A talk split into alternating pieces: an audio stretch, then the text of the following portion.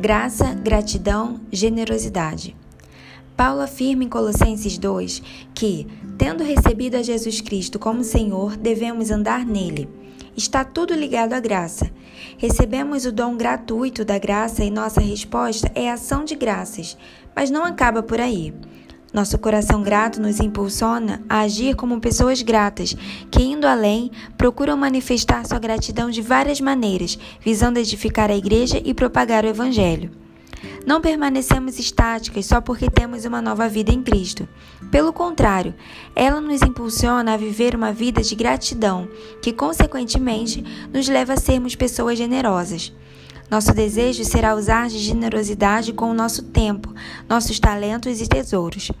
A graça nos leva à gratidão, e a gratidão nos leva à generosidade, e o Senhor é glorificado ao longo do processo. Fantástico! Paulo nos lembra do resultado disso tudo em 2 Coríntios. Porque todas as coisas existem por amor de vós, para que pela graça, multiplicando-se, tornem abundantes as ações de graças por meio de muitos, para a glória de Deus. 2 Coríntios 4,15 Voltando à epístola de Paulo à igreja de Colossos, vemos que, em uma só breve passagem, o apóstolo incita o leitor três vezes a ser grato. Entende agora que é de máxima importância ser uma pessoa agradecida? Seja a paz de Cristo o árbitro em vosso coração, a qual também foste chamados em um só corpo, e sede agradecidos. Habite ricamente em vós a palavra de Cristo Instruí-vos e aconselhai-vos mutuamente em toda a sabedoria, louvando a Deus com salmos e hinos e cânticos espirituais com gratidão em vosso coração. E tudo o que fizerdes, seja em palavra, seja em ação, fazei-o em nome do Senhor Jesus, dando por ele graças a Deus Pai. Colossenses 3, 15 a 17. Que privilégio é buscar não só ter a paz em Cristo reinando em nosso coração, mas também ter um coração agradecido. Gratidão é muito mais que passar pelas mesmas listas de pedido em nossa cabeça enquanto tentamos nos manter acordadas orando à noite. Não podemos banalizá-la simplesmente porque a Bíblia não considera a gratidão como algo trivial. O que Paulo faz é descrever pessoas caracterizadas pela gratidão. O autor do livro de Hebreus, no capítulo 12, ainda nos dá outra exortação. Por isso, recebendo nós um reino inabalável, retenhamos a graça pela qual sirvamos a Deus de modo agradável, com reverência e santo temor. Hebreus 12, 28. Ovelhas gratas. Vejamos também a passagem já bem conhecida do Salmo 100, um chamado à gratidão. Sabei que o Senhor é Deus, foi Ele quem nos fez e dele somos. Somos o seu povo e rebanho do seu pastoreio. Entrai por suas portas com ações de graças e nos seus átrios com hinos de louvor. Rendei-lhe graças e bendizei-lhe o nome. Salmos 100, 3 a 4. Eis aqui outra ilustração digna de toda aceitação. Agora somos suas ovelhas e pertencemos ao seu aprisco para sempre. Entramos assim por suas portas com ações de graças e louvor enquanto bendizemos o seu nome. Além disso, habitamos seguramente dentro dessas portas sob o cuidado providencial do nosso amável pastor. Considere Isaías 43, 25. O versículo não menciona louvor nem ação de graças, mas suas palavras devem deixar todo crente deslumbrado. Eu, eu mesmo, sou o que apago as suas transgressões por amor de mim, e dos teus pecados não me lembro. Isaías 43, 25. Nosso Deus, ele, que tudo sabe, não mantém registro dos nossos pecados por amor à sua grande glória. Nós, mulheres crentes, nos apresentamos diante dele vestidas com a justiça de Cristo. O Senhor não só apagou os nossos pecados, como não mais se lembrará deles. Por isso que nossa gratidão seja sem limites. O oposto da gratidão causa desastres. Em contraste, pensemos sobre o oposto dessa virtude. Podemos entender melhor a gratidão olhando para a ingratidão. Podemos traçar a ingratidão desde o Éden. Mas a serpente, mais sagaz que todos os animais selváticos que o Senhor Deus tinha feito, disse à mulher: É assim que Deus disse: Não comereis de toda árvore do jardim? Respondeu-lhe a mulher: Do fruto das árvores do jardim podemos comer, mas do fruto da árvore que está no meio do jardim, disse Deus: Dele não comereis, nem tocareis nele, para que não morrais.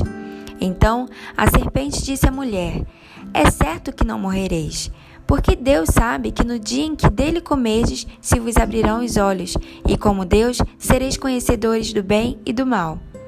Vendo a mulher que a árvore era boa para se comer, agradável aos olhos e árvore desejável para dar entendimento, tomou-lhe do fruto e comeu.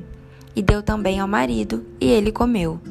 Abriram-se então os olhos de ambos, e percebendo que estavam nus, cozeram folhas de figueira e fizeram cintas para si. Gênesis 3, 1 a 7. Imagine a vida idílica de Adão e Eva no paraíso do Éden. Tudo era perfeito e sem mácula. Cada necessidade era suprida naquele lugar de completa alegria, beleza e contentamento. Deus disse que ambos poderiam comer de quase todas as árvores, exceto uma. Mas receber sustento de todas as outras árvores não foi suficiente para eles. Ah, se Adão e Eva tivessem sido gratos por aquilo que tinham, sem buscar por mais. A ingratidão é, portanto, a raiz do pecado original do jardim, resultado na queda. Paulo, inspirado pelo Espírito Santo, afirma em Romanos 1,18: A ira de Deus se revela do céu contra toda impiedade e perfeição dos homens que detêm a verdade pela injustiça. E afirma três vezes que Deus os entregou. Versículo 24, 26 e 28. Talvez a expressão mais aterrorizante de toda a Escritura. Ele os entregou por dois motivos simples.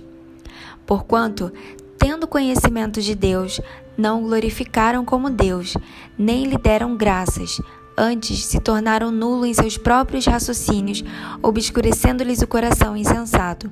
Inculcando-se por sábios, tornaram-se loucos e mudaram a glória de Deus incorruptível em semelhança da imagem de homem corruptível, bem como de aves, quadrúpedes e répteis. Romanos 1, 21 e 23. Eles não honraram a Deus nem lhe deram graças. Simples, mas profundo. É surpreendente o modo como esses erros desencadeiam uma reação tão forte da parte de Deus. Percebe que esses pecados não estão relacionados a questões complexas e assuntos que exigem discussões e raciocínios profundos? Trata-se de não honrar a Deus e não lhe prestar gratidão.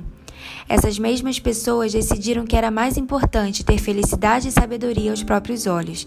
Sendo tolos, fizeram que acreditavam ser melhor, mesmo que suas atitudes roubassem de Deus sua glória.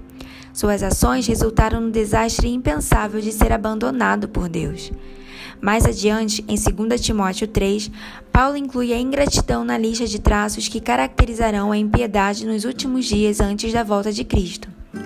Sabe, porém, isto: nos últimos dias sobrevirão tempos difíceis, pois os homens serão egoístas, avarentos, jactanciosos, arrogantes, blasfemadores, desobedientes aos pais, ingratos, irreverentes, desafeiçoados, implacáveis, caluniadores, sem domínio de si, cruéis, inimigos do bem traidores, atrevidos, enfatuados, mais amigos dos prazeres que amigos de Deus. Tendo forma de piedade, negando-lhe entretanto o poder, foges também destes. 2 Timóteo 3, 1 a 5. Olhe para todas essas descrições. Veja que, bem no meio dessa lista de traços lamentáveis, encontramos a característica de ingratidão. Paulo deixa claro que a ingratidão não é um simples erro trivial, mas está entre os pecados que cada vez mais distanciam do Senhor. O pecador que não se arrepende e continua em seus pecados.